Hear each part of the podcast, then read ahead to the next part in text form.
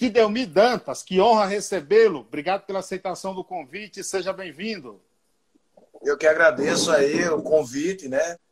E sei que você foi influenciado pelo mestre Assis Anjos para botar eu nessa carrumbamba, mas estamos juntos.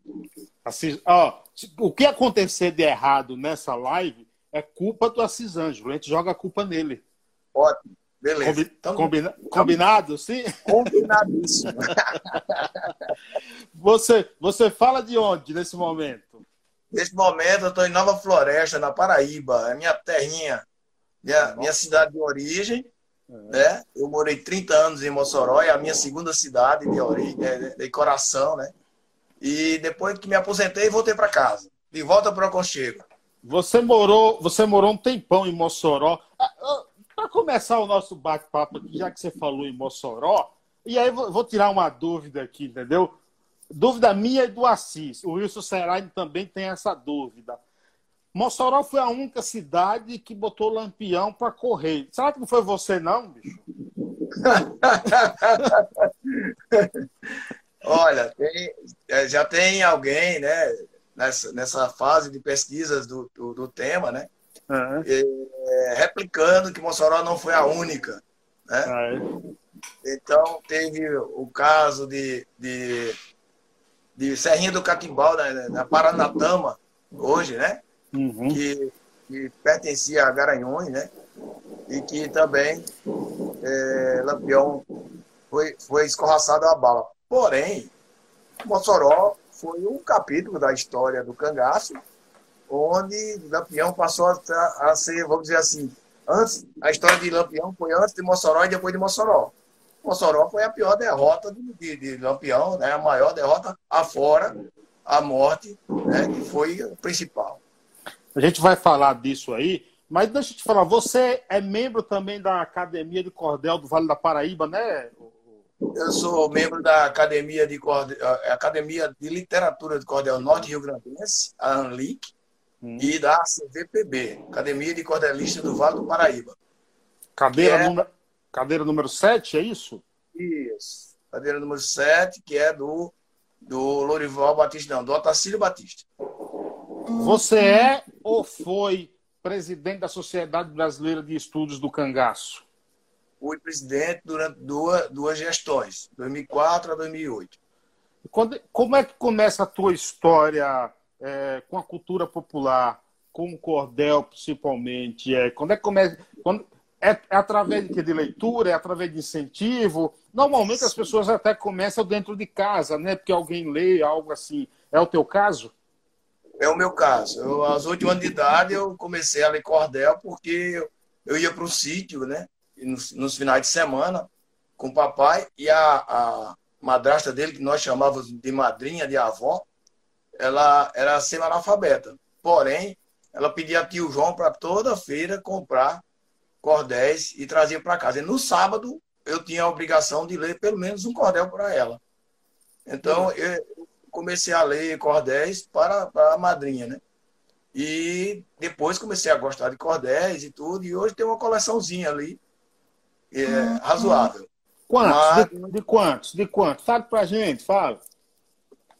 Olha, eu acho que passa de mil, né? Mil cordéis? É, porque há poucos dias eu fiz um levantamento de, de replicados, né? De duplicados, e chegou a uns 400. Mas aí eu tenho uma, uma, área de pesquisa no cordel, que é o Cangaço e Luiz Gonzaga. E desses dois temas aí, eu tenho por aí. É, duplicados, não, eu tenho por aí cada um, pelo menos 400. Gonzaga, por exemplo, eu, eu tenho um, um, levantamento de Gonzaga de antes, de quando ele estava vivo, é, de quando ele, a partir do momento que ele faleceu até o centenário e pós-centenário. então, veja bem, de quando Gonzaga estava vivo, 1954 é o primeiro cordel publicado sobre Luiz Gonzaga, né? É, até 1989, não passa de 50 cordéis. Hum. Aí Gonzaga morreu. Entre 89 e 2012, passa de 200 cordéis sobre Gonzaga. A maioria, inclusive, tem 19 cordéis, né, 19 poetas cordelistas que levaram Gonzaga direto para o céu. Né? Chegada de Luiz Gonzaga ao céu, enquanto Luiz Gonzaga depois, três anos depois, com Gonzaguinha no céu, encontro de Luiz Gonzaga com Dominguinhos no céu, o encontro de Luiz Gonzaga com Marinês no avarandado do céu. São, são 19 poetas cordelistas que levaram Gonzaga direto para o céu. Eu tive a ousadia de levar Gonzaga ao inferno. Essa é boa. Porque aí, aí, é, aí é uma contrapartida, né? Entendeu? Então eu fiz um cordel que é a chegada do rei do Baião ao inferno. Você e... lembra de um trechinho, de uma palhinha, de um estrofezinha? Não, não lembro, mas eu estou aqui com o computador aqui na minha frente, dá para eu abrir aqui e ler um pouquinho para você. Ah, essa eu quero ouvir, essa eu quero ouvir, entendeu? É, eu li por assim, você está me cobrando o físico. Rapaz, você tem que me mandar esse material. É, você Pô, sabe, né? Que o Assis vai te cobrar pro resto da vida se você não mandar. Lógico, lógico. Eu estou me comprometendo aqui com ele a gente visitá-lo, né? E, e quando e levar esse material, né? Levar esse material para, inclusive, para ler pessoalmente, né? Claro. Ele assim, merece isso, né? É, e comer uma rapadurazinha também lá, né? Uma rapadurazinha e ter uma, uma branquinha também, né? É um amendoim, não sei porquê, mas ele sempre tem amendoim lá, não sei se é por causa da idade, entendeu? mas já descascado, aquilo só tem, aquilo só tem é, valor é, para o que ele pensa, se, se for com casca e tudo. Descascado tem, só tem valor nutricional. É. Achou o cordel aí? Achei, tá aqui. É, só, só para não, lógico, não ter que ler todo, eu claro. só para dar uma, uma, uma, um históricozinho. Sim. Na minha concepção, e era a concepção que eu ouvi da minha avó, dizendo assim: quando você fala no inimigo, né? que para ela o inimigo é o, o diabo, né? Uhum. Quando você uhum. fala no inimigo, ele acha bom, ele se sente feliz. Então, é, é o, o, e, e outra coisa, Gonzaga não pode ter ido direto para o céu porque era um pecador, que nem nós. Então, claro. você, você tinha que ir, né? tinha que passar primeiro por uma fase para poder chegar no céu. Esse, esse cordel foi feito em 2017, o Will estava presente no lançamento lá em Exu, eu esperei, lógico, eu esperei levar umas pedradas e me preparei para me esconder atrás de Wilson, mesmo ele sendo mais baixo que eu. Mas eu aí foi um silêncio profundo, a menina dormiu. Quando eu disse o título do cordel, né? E chegou gente, gente a dizer assim: eu não compro uma droga dessa, não. Porém, eu fui levar esse cordel a, no dia na missa do vaqueiro, né? Nós estávamos no Cariri Cangaço, né, nesse, nesse evento. E na missa do vaqueiro nós fomos levar o padre é, Zé, Fábio Mota, né? José uhum. Fábio da Mota, que é gonzaguiano. Né? ele não excomungou, não? Hein? Ele não excomungou, não? O padre, o padre, ele, ele foi para a missa do vaqueiro, que ele nunca tinha ido, né? Através por intermédio do Cariri Cangaço. Então, quando chegamos lá, Manuel Severo disse assim, que é o meu padre é teu, entrega ele ao bispo. Porque tinha, todo aquele processo, né? Ele Sim. queria ter isso para poder ele participar da, da celebração. Mas já tinha sido enviado o documento e tal, e a gente só foi apresentar ele ao bispo. Eu apresentei o padre ao bispo e apresentei o cordel também. Sim, claro. Aí o bispo disse assim: tá muito bom, tal.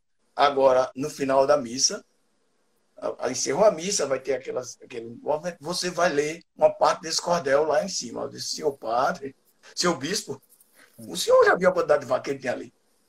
Se eu ler o título desse cordel, vou me matar de macacada, de pancada, né? Aí ele disse, não nada não, você vai abençoado por mim. É uma boa. Porra! E o bispo fez, fez uma, uma coisa engraçada, ele, ele ficou mexendo comigo antes de chamar, né? Ele, ele me chamou, né? Perguntou assim ao assessor dele, cadê o, o Kidel? Cadê o Kidel? É. Aí me chamou para perto assim, me diga uma coisa, como é que é a história? É a chegada. Ele vai para ou ao? Ao disse, ao, senhor ao. bispo. O cara vai e fica. É, e ao, o cara vai e pode voltar, né? É, só dá uma passada, então, né? É. Aí eu, eu falo dizendo que os poetas, né? Hoje dizem que os, poetas, direto para o inferno, alguém mandou lampião. Depois foi ao purgatório com dolorosa missão purgar os crimes que fez nas quebradas do sertão.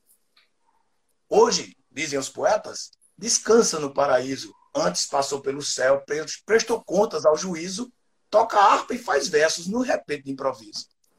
Este que é o prefácio que faço é que a mente me afaga para levantar a questão que chegou na hora vaga, foi direto para o céu com o seu baião, Gonzaga? Então, é, é né? Já dizia minha avó, meu filho, você vá por mim. Não fique falando o nome daquele coisa ruim, pois cada vez que se fala, ele dá pulo sem fim. Então, foi por aí assim, né? É, não, Você foi ousado. quando eu estava fazendo esse, esse cordel, né? Eu fiz um levantamento nas músicas gonzaguianas e em 14 delas ele fala no diabo. Né? Apesar, apesar que o diabo é uma diabo é uma expressão popular do Nordeste, né? É. Muito comum, né? Então, é, é, que diabo é isso? Que diabo é isso? É, é então, muito comum nessas expressões. Então, então é, ele, mas em contrapartida, 21 delas são músicas ligadas à Igreja Católica. 21 delas são religiosas, Sim. das músicas de Gonzaga. Então dá um, uma diferença de sete, né? Sim, isso. Sete, exatamente. Aí eu fui dizendo, né? Que ele foi, que chegou, né? Quando ele apresentou-se na, na, na, portaria do inferno, o cara que abriu a porta era fã dele e quando viu ele, pediu para ele esperar e correu lá pro chefão e disse aí, quem tá aí, quem tá, sabe quem tá aí com nós? Luiz Gonzaga, o rei do Baião. Aí o cara disse, não, não acredito. Ele disse, mas homem, eu, eu tenho certeza que é ele. Ele diz até assim, aquela sanfona branca, chapéu de cores de pão, a pragata, currulepe, a cara de bolachão, pode crer, seu maioral. É Luiz, rei do Baião. aí, aí o cara disse assim, então deixa, deixa que eu vou atendê-lo. Né? O rei do Baião quem vai atender sou eu.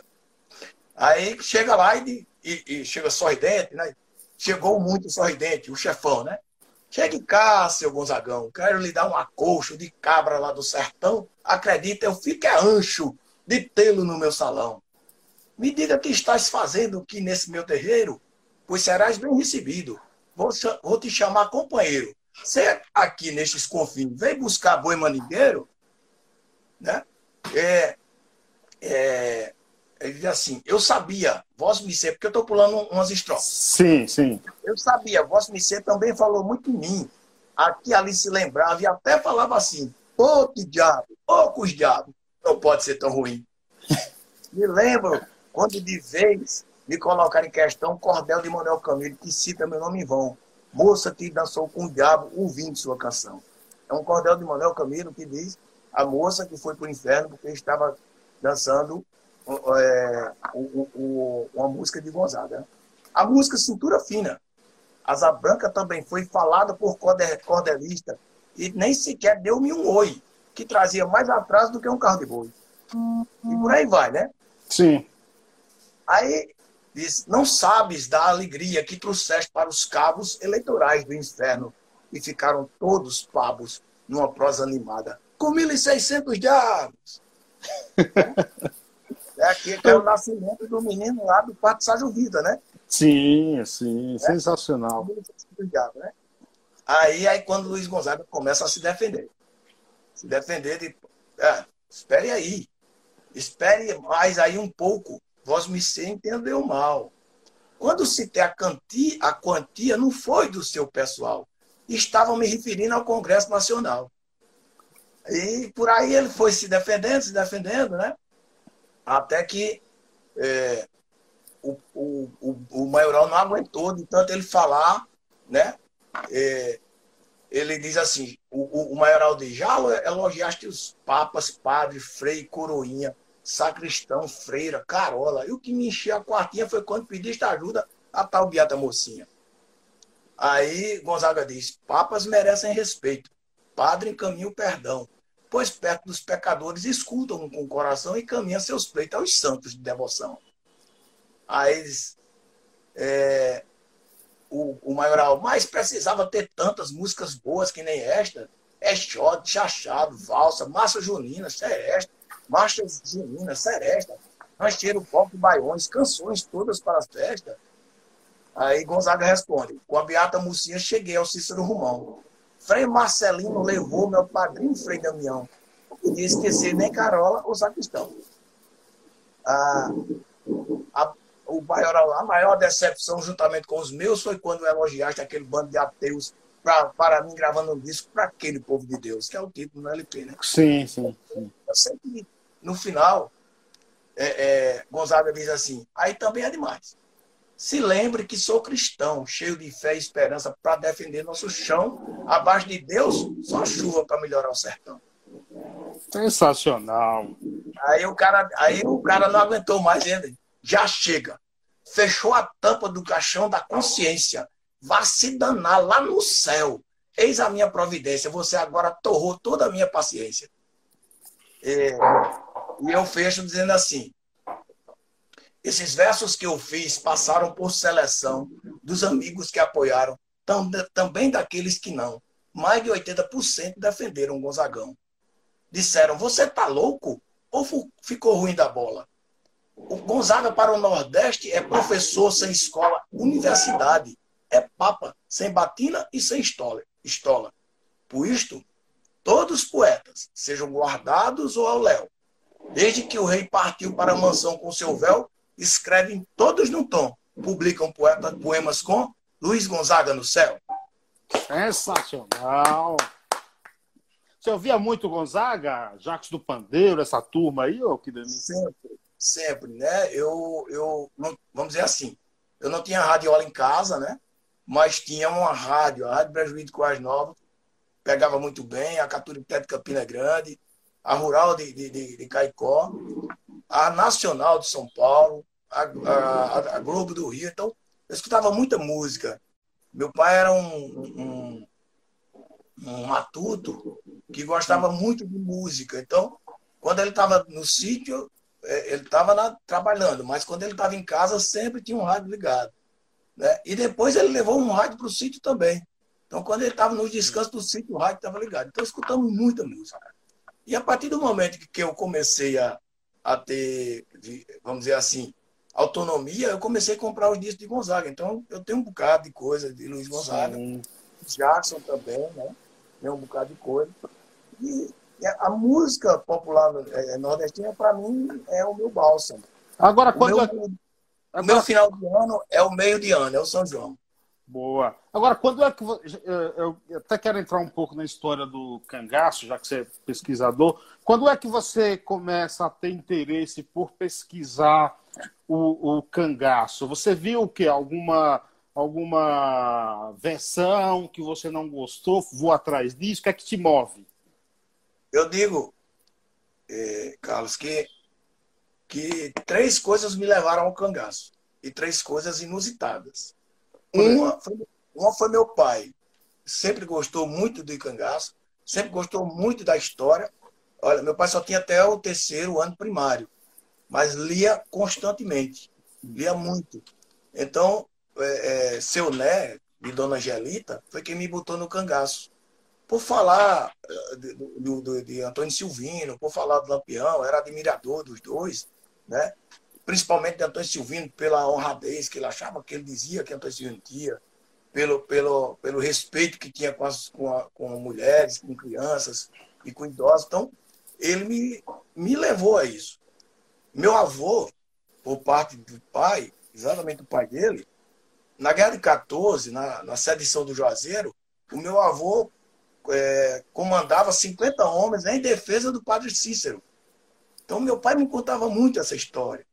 Quando, quando meu avô ia uma vez por ano ao Juazeiro visitar o Padre Cícero, porque eram compadres. Não era assim, não era o beato que ia, Sim. era o compadre do padre, né? Então, essas coisas iam me pegando. Depois, quando menino ainda, na casa de uma tia, de uma tia minha, que era vizinha de sítio, um, também gostava muito de ler, um dia eu chego na casa dela e, e na bancada, na banquinha dela, que, que ela gostava de guardar as coisas, que é até uma, uma, uma mesa de escola, que eu, hoje eu tenho ela lá no sítio, um, um primo nosso nos cedeu, né? É uma mesa de escola. Então, na banquinha dela, eu vi um livro em cima da banquinha que tinha um, um vaqueiro na capa. Na minha concepção, era um vaqueiro. Eu tinha, eu tinha por volta de uns 10 anos de idade. Sim. Então, na minha concepção, era o vaqueiro. Então, quando eu vi o vaqueiro na, na capa, me interessou de pegar para olhar aquele livro.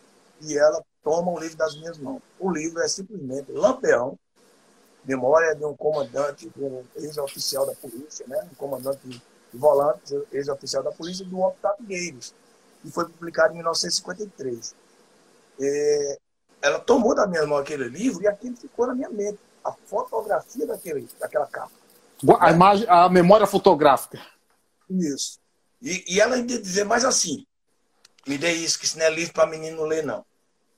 Porque até a, década de 80, cangaço era basicamente para pesquisadores. Né? Pouca gente tinha acesso aos livros de cangaço. A conversa sempre, principalmente para quem era mais jovem, é que era muita violência, não se podia ler. Coincidentemente, é, acredito que em 1971, eu fui passar umas férias em Natal na casa de uma, de uma filha dela. O, o, o, marido de minha prima era, era militar da aeronáutica e gostava muito de ler aqueles livrinhos, bolsilivros, Sim. Né? principalmente de guerra e faroeste.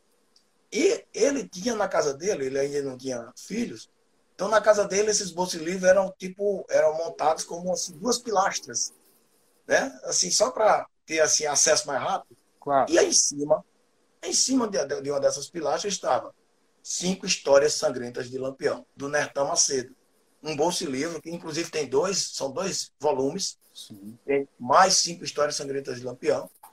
E, e eu pego esse, esse livro para dar uma lida. Ele vinha passando na hora e toma o livro da minha mão e diz assim. De novo, de novo. Diz assim: esse aí não, pode ler os outros. Para os outros era guerra, faroeste, tudo com violência, com morte, com tudo. Mas eu não podia ler Lampião. Era ciúme aí, do livro mais outra vez aquela, aquela imagem do cara, né? O nome e a imagem. Por que estão me proibindo de ler esse cara? É, depois eu fui estudar no ginásio agrícola de Coais Novos e lá no, no, colégio interno era muito comum a gente comprar na rua os bolsilivros nos cebistas, né? E chegar na escola e de, trocar com outro, né? Ah, me dá esse, eu, eu já li esse, me dá esse teu aí. E eu peguei essa história do, do, do Lampião e eu tenho um exemplar dele, viu? Eu tenho um exemplar. Eu, tenho eu um quero, exemplar quero ver quem do... te proíbe agora. Aí, olha, olha, Carlos, como é interessante. Eu tenho um exemplar do Optato Gueiros e tenho um exemplar do, do, do Cinco Histórias Sangrentas do Lampião, do Neto Macedo. Pode me acreditar, eu ainda não li o de Optato. Por quê? Será que, foi, será que foi um bloqueio grande, hein? Por quê? Por quê? Não sei, não me pergunte. Eu sei que eu tenho mais de 100 livros sobre o tema cangaço. Esse é uma relíquia Está aqui atrás de mim, nessa estantezinha que você está vendo aí. E eu nunca li. Tu acreditas? Mas está ali.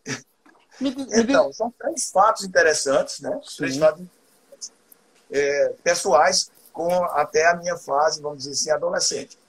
Depois, na fase adulta, eu vou para onde? Vou é, trabalhar em Mossoró. E lá me envolvo com a história da resistência. Então foram 30 anos de Mossoró e 30 anos no cangaço. É daí a minha relação com, com o tema, né? A gente, a gente pode dividir o cangaço é, em antes de Lampião e depois de, de, de Lampião? Sim, com certeza. É, o cangaço antes de Lampião, antes, que as pessoas normalmente pensam que o cangaço foi só com Lampião. Não, as pessoas que não têm conhecimento do tema em si. Mas antes do Lampião, que, veio, que teve o Cabeleira, Lucas da Feira, né, Jesus Brilhante, os calangros, os viriatos, esse povo todo, e Senhor Pereira. Senhor Pereira é o comandante maior. Desculpa, eu estou cabeça baixa, porque eu só sei falar escrevendo. Fica tá? tranquilo, tá? fica à vontade. Fica à vontade. Tá? Então, é, o senhor Pereira que foi o comandante do Lampião. Né? O Lampião entrou no cangaço, não entrou como chefe de bando, ele entrou como, vamos dizer assim, um soldado do, do sim, grupo. Sim. Né? E depois assume, ele entrou em 1918, né? em 19 ele já estava no bando de senhor Pereira, em 22 ele assume o bando como, como comandante. Existe e... algum, mas existe algum fato é, mais notório assim que leva a ele tomar frente assim? É, quando o senhor Pereira, que estava no o cangaço de senhor Pereira é um cangaço político, né? Todo mundo conhece aquela região lá de Serra Talhada e, e região como um todo, ali do Pajeú. sabe que era uma briga política né, entre, os, entre os Carvalho e os Pereiras, né? É, o, o, quando o senhor Pereira sai do cangaço, né? É, ele entra por intermédio da morte de um tio. Sim. Né? E ele entra para mudar essa morte juntamente com o filho do tio, que é o Luiz Pardo. Né? E quando, é, quatro anos depois, ele é convidado a sair do cangaço, ele é chamado pela própria família, olha, está na hora de sair, porque nossa família política não pode estar tá recebendo o epíteto de é, é protetor de cangaceiro, então está na hora de sair. O que, que ele faz?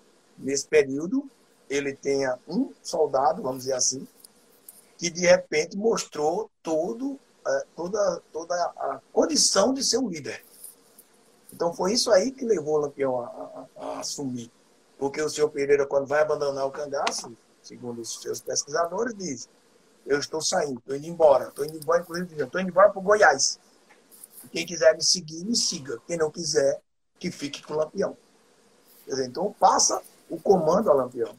Né? Acontece que Lampião transforma o cangaço de, de vindita, o cangaço político, né? Ele, capitali... ele capitalizou muito bem o cangaço. Transformou em meio de vida, não é? Ele transformou no meio de vida. Então, é, é isso que faz a diferença, o antes do Lampião, depois do Lampião. E não é à toa que passou 20 anos né, é, em atividade. E de nove estados do Brasil, Lampião, Lampião andou em sete. De nove estados do Nordeste, Lampião andou em sete. Né? Ele só não andou no Piauí e no Maranhão. Me diz uma coisa, me diz uma coisa. Quais são as lendas, cara? Porque assim, a gente sabe que, que por trás de toda história, por, por trás de todo líder, também tem as lendas, tem os mitos aí.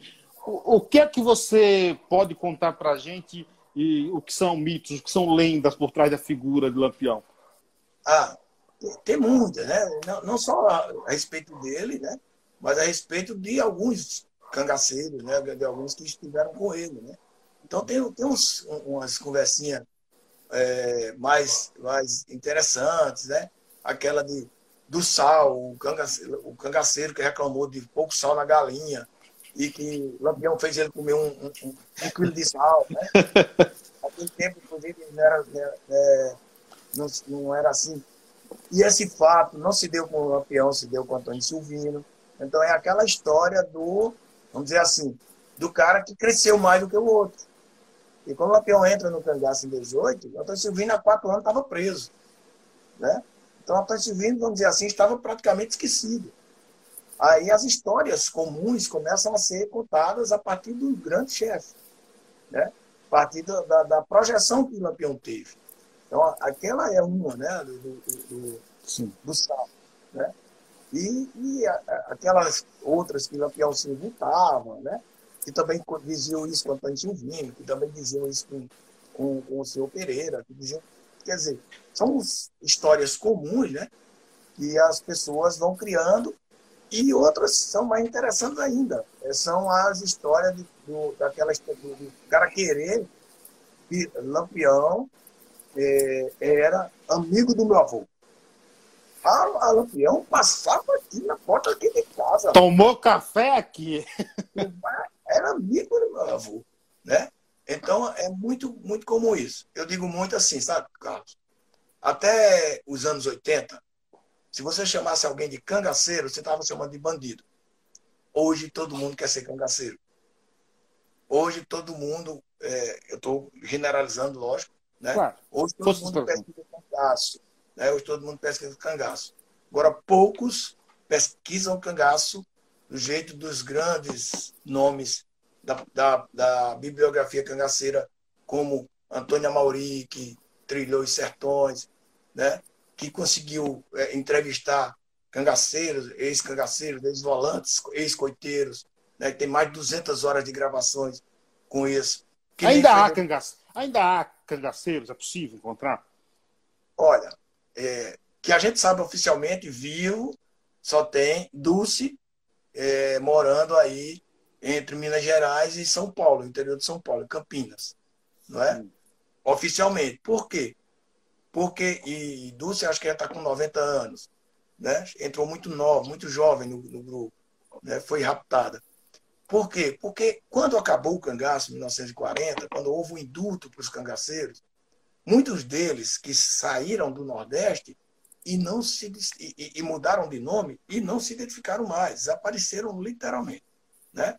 Então, como eu ia falando, um Frederico Pernambucano de Melo, um, um Raul Fernandes que pesquisou a resistência de Mossoró uhum. junto às fontes primárias, tá? Então, aquele livro de Raul é, é um livro muito rico porque foi junto às fontes primárias que ele pegou informações.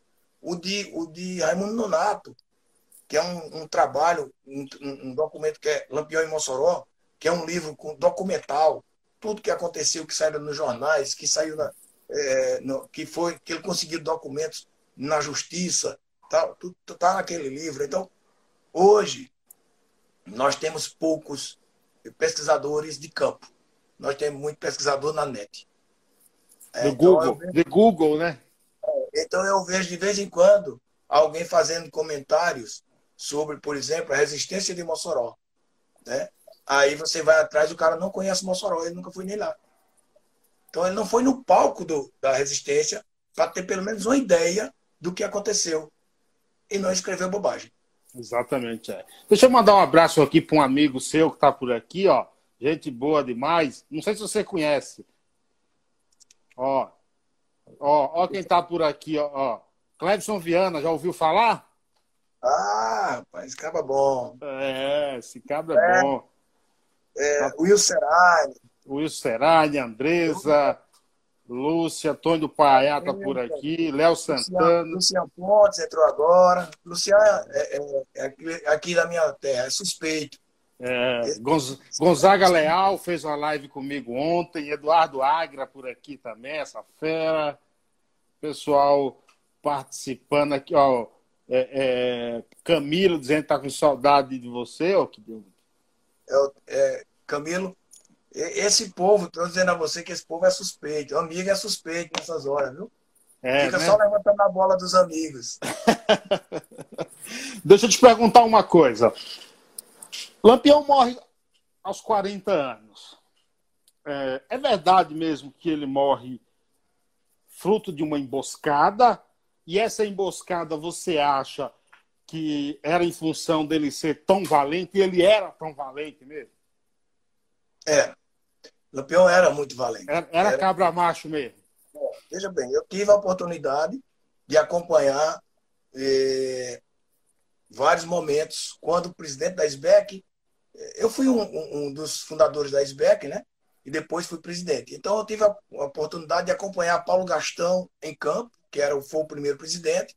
Nós fizemos muitas viagens de pesquisa, é, juntamente com, com o, o Aderbal Nogueira, que é um dos maiores cineastas do, do cangaço hoje. Né? E a gente entrevistou muita, muita gente, é, fontes primárias. Né? Eu tive a oportunidade de conhecer Sila de Zé Sereno, é, Morena e Durvinha, Candeeiro, 25, todos foram cangaceiros. Né? É, o, o Silvio, que é meu amigo, que, a quem eu mando um abraço se estiver por aí, Silvio, filho de Curisco e Dadá, né? E a Vera Ferreira, tive a oportunidade de conversar com ela também, com Dona Expedita, né? A quem eu reputo o um maior respeito, né? Então, essas pessoas, essas pessoas, eh, principalmente os ex-cangaceiros, sempre disseram da, da vamos dizer, da valentia do, do capitão. Mas uma coisa que sempre me chamou a atenção, dos ex-cangaceiros dizerem, para nós ele era um pai. E não, precisa, não falava alto, né? não se irritava com facilidade com os meninos dele, que ele chamava meus meninos, né? e bastava um olhar, que nem os nossos pais faziam conosco. Sim. Bastava um olhar para saberem se podiam avançar ou recuar, né? De, dependendo do momento, da ocasião. Então, é, Lampião morre vítima de uma grande emboscada, uma emboscada muito bem feita, e também vítima da confiança de que não seria emboscada. Então, Agora, é possível, é possível dizer quem dá o tiro, quem mata realmente Lampião? Porque há várias histórias, né? Ah, ah mas olha, é difícil. é difícil você dizer, porque, veja bem, naquele mesmo dia, após o evento, não é?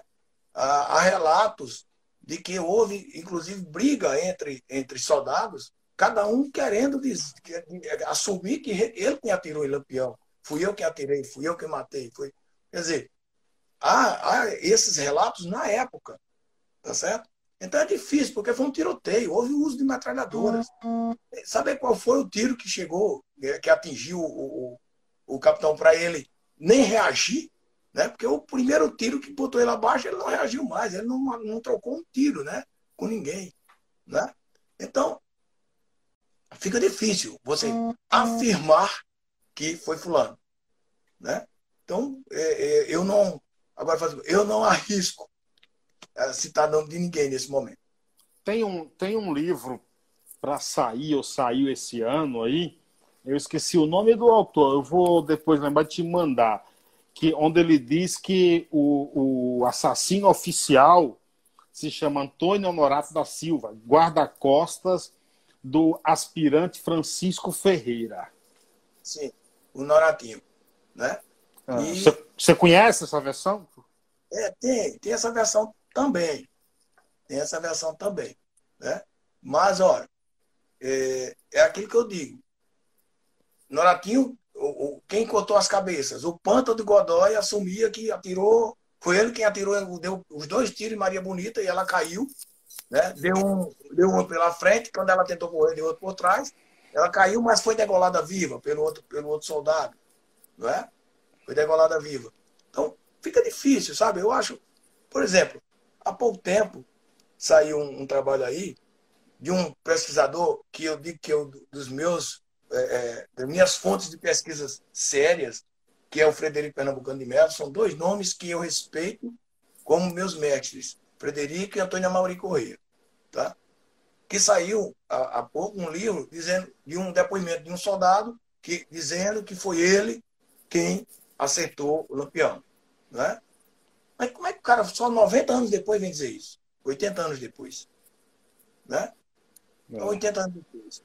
Então, é, eu, eu fico em dúvida por que, que o cara demorou tanto a dizer, porque na época a confusão de, de assumir, de, de querer ser o tal, o matador do homem. Tem o ego, né? Tem a questão do ego, né? Todo mundo assumiu naquele momento, todo mundo queria, né? houve verdadeiras é, brigas né, entre eles. Cada um que quisesse dizer, eu matei mais cangaceiro do que você, eu, eu tenho direito ao, ao bornal do cangaceiro, então fui eu quem acertei. Tal, tal. Então, houve essa, essas brigas. Isso está relatado, isso está, está em livros. Tá Sim. certo? Então, fica difícil assim, porque é que 80 anos depois, chega um e diz assim, eu acertei, quem acertou o tiro fui eu. No momento do tiroteio daqueles, você escutar você lê o depoimento de Sila, o depoimento de Dulce, o depoimento de Candeeiro, que escaparam do fogo, não, não sabe nem quem estava tirando nem para que lado. Claro, claro. Tá Miguel, du, Miguel Dutra chegou por aqui, Eduardo Agra, que está aí na nossa contagem rumo à live número 500. Primeiro a gente vai passar pela. Primeiro a gente vai passar pela 200, né, Agra? Eduardo Agra é ex-jogador de basquete, é comentarista da ESPN Brasil, é pernambucano Sim. também, uma, uma, uma fera, entendeu? Valente só lampião, entendeu? Esse, esse homem aí, viu? A Qual é? Jailene é? também entrou aí, né? Oh, já, isso, Jailene falou que você é o cara, viu, compadre? Entendeu? É outra, também tá é outra suspeita, é minha comadre. É comadre, né? Mas eu acho que não é conversa de comadre, não, tá? Qual a importância do, qual a importância do cangaço, cara, na história da, da cultura nordestina em si, da cultura popular? O que isso traz de proveitoso para moldar essa gente nordestina? Olha, o cangaço não, é, não, é um, não foi um fato é, pontual. Né? Se você, você pegar um, livro de, de do, do sobre o Cabeleira, do Franklin Tavla, que foi publicado em 1876, mas que a história passou 100 anos antes, né? É um romance baseado em fatos reais, né? Se você pega ali, ele já fala de cangaço. Mas o cangaço não como como meio de vida, mas como um meio de transporte de armas. Por exemplo, o, na época do Cabeleira, na época do, do Lucas da Feira, as armas que se usavam eram bacamartes.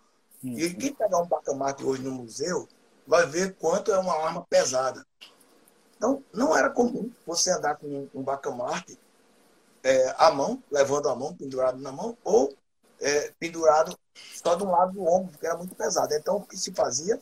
Se cruzavam os ombros, como uma canga. E alguns é, filólogos dizem que daí vem o nome, canga, da canga de carro de bois, canga, cangaço, cangaceiro. Tá? Então, era muito comum as pessoas dizerem assim, fulano está debaixo do cangaço.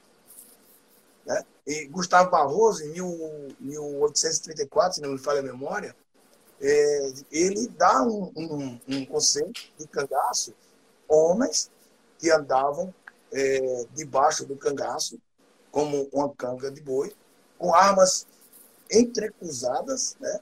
e debaixo do chapéu de couro, de coiro, inclusive da coiro, que era a grafia da época. Ah. Né? Então, esse, esse pessoal né, foi moldado, vamos dizer assim, no rastro do, do desenvolvimento do interior do Nordeste. Né?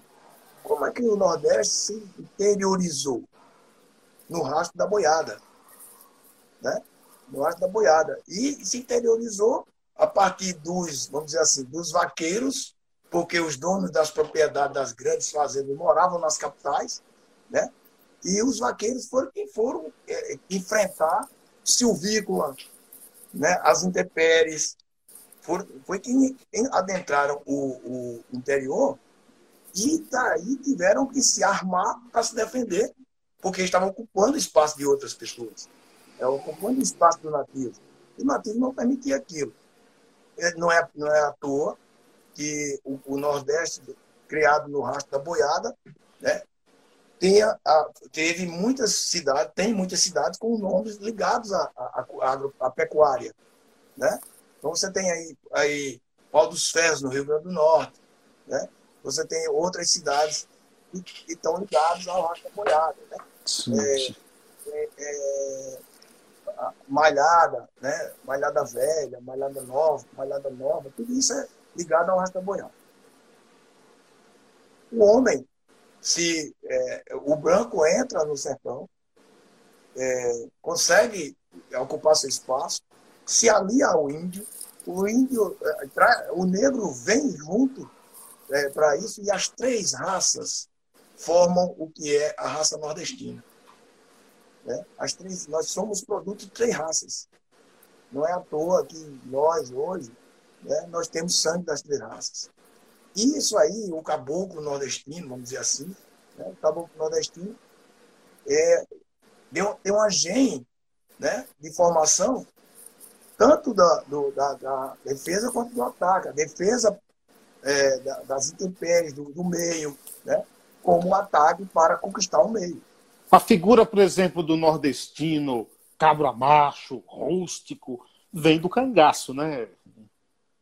Eu acho que vem de antes do cangaço. Vem de antes. Agora, o, cangaço o cangaço, exatamente, porque não era à toa. Esses homens invadiram é, o sertão, ocuparam a terra inóspita que o semiárido é, era uma terra inóspita, né? Nós, nós somos uma região semiárida, né? Não, não, é à toa que o bioma Caatinga é único do Brasil, né? É, e, um, e um, dos maiores, né? E ocupar uma terra desse, o cara tinha que ser macho mesmo, tinha que ser macho na acepção da palavra, não é ser machista. Uhum. Era ser forte, ser valente, né? Ocupar e, e, e conquistar e, e, criar sua família lá dentro, né? O cangaço tem sua importância a partir, vamos dizer assim, do final do cangaço. Se você analisar direitinho, a partir do final do cangaço, que começa essa parte, vamos dizer, mais cultural. É tanto que você vem, vem ver, por exemplo, no cinema, o cangaço, 1953. E o cangaço está em 1940. Então, 13 anos depois. Né? A literatura de cordel foi um grande divulgador, a grande divulgadora do, do, do cangaço desde, desde Antônio Silvino. Se você analisar hoje as pesquisas sobre Antônio Silvino, a maioria é oriunda do, da literatura do cordel. Né? São poucos livros sobre Antônio Silvino. Né? Diferente de Lampião. São muitos livros sobre Lampião. Agora, quem são, desses muitos livros de Lampião, sobre Lampião e o cangaço, na tua opinião, quem são assim as referências? Quem se aprofundou melhor? Olha, eu digo muito, eu digo muito que os meus mestres eu já citei, né? Mas eu digo que Billy Chandler, um americano que veio para cá pesquisar o cangaço, pesquisou primeiro é, a, a, uma, uma briga de famílias, que é a questão dos Feitosas e os Sertões dos Inhamuns, né? que é uma briga secular entre Montes e Feitosas. Isso foi, foi a, dissertação de, de, mestrado dele lá na Universidade dos Estados Unidos. Sim. E o doutorado foi Lampião, né? o rei dos cangaceiros de 1984. Né? Então, o Chandler se adentrou muito nisso. É, eu digo muito que em cada estado do Nordeste tem um pesquisador que, que é referência naquele assunto do seu estado, no cangaço. Aí eu cito, por exemplo, é, Oleone Coelho Fontes, na Bahia, com Lampião na Bahia. Né? Então, você pega, você pega é, o outro lado do cangaço, o outro lado do cangaço, e você, você tem pesquisas sobre as volantes, aí, aí você tem o canto da, da Cauã, né, da Marilu Ferraz. E você tem o, o, o trabalho do, do, do, Geraldo, o Geraldo, Geraldo Ferraz também, sobre as volantes, a polícia pernambucana na época do cangaço. Né? Então, em cada estado tem uma referência. Né? E depois isso vai se generalizando. Não, agora, em, agora em Mossoró é você que botou o lampião para correr, né? Olha, em Mossoró minhas referências são cinco livros. O, o do Raimundo Nonato, Lampião em Mossoró, porque é documental. O do Raul Fernandes, A Marcha do Lampião, né? Ataque a Mossoró. O, o do Raimundo Soares de Brito e Antônio Gugel, que é o Diário do Coronel Gugel, Nas Garras do Lampião. Né? O de, o de o do, do Honório de Medeiros agora, é, com o Macilon, já é um segundo, um, um, vamos dizer assim, uma, uma, uma, personalidade do segundo escalão, mas é um considerado um dos responsáveis pelo ataque a Mossoró. E o do Sérgio Augusto, que fala sobre a Grande Marcha, onde ele é, pega não só Mossoró, mas desde a, a entrada de Lampião no Rio Grande do Norte até a sua saída. Então, são cinco livros que eu reputo, é, que, que são referências para mim. Quando, é, onde é que foi, quando foi ah, o local aí que você foi é, homenageado, a tua história foi contada em exposição, foi isso aí? É, é, o ano passado, inclusive tem um cartaz aqui atrás de mim, dá para você ver. Sim. O ano passado, o, é, que eu, me aposentei em 2016. Tá com burro eu, na sombra, né, mais ou menos, mais ou menos. Eu continuo trabalhando. Me aposentei em 2016, 2017 eu voltei para cá. É, fui professor é, voluntário da Universidade, do campus da UFCG em Cuité, aqui o campus de Cuité, da Universidade Federal de Campina Grande, durante um ano, é, no curso de Biologia. Eu acompanhei os, acompanhava os três projetos de extensão do curso, né? E comecei, a, vamos dizer assim, como meu irmão diz, diz muito assim, meu irmão disse: Você já fez muita coisa pela terra dos outros, venha fazer pela sua. E aí comecei a ser visto, né? E quando foi o ano passado, o, o Estado da Paraíba eh, fez, criou a FLIREDE, Feira Literária da Rede Estadual de Ensino. E para cada regional, ela, ele levou uma proposta, estudar um autor local de cada região. Né? Então, a, a quarta regional de ensino, que é aqui em Cuité, ela, ela tem 20, 12 cidades, 12 cidades, e das 12 cidades, cinco escolheram meu nome, exatamente por causa do trabalho em cima do cordel. Aí eu fui homenageado nessas 12 cidades, aí tive que visitar todas as escolas, para as pessoas saberem que o autor estava vivo, né? Qual a sensação? Era, era ai, nem fale, bicho. Bom, chorar eu chorei um bocado, né? Disse que cabra chora, Pô, chorei. Cara, o cara que botou o lampião para correr chorou, rapaz. Meu amigo, você pegar uma turminha assim, você, acredita você pegar uma turminha assim de 8 anos de idade e quando dizer assim, o autor tá aqui, o cara vir lhe pegar assim, apertar assim, ele é vivo, ele existe. É para desmantelar o cara. Aí é não, tem, não tem jeito. Não tem, né? Teve uma escola, uh, é, como é o nome da cidade, se não me falha a memória, São José do Siridó, se não me falha a memória, São Vicente do Siridó, né? que o pessoal pegou um cordel meu e transformou numa paródia. E era um coral cantando. Que maravilha. Este cabra, este cabra sou eu.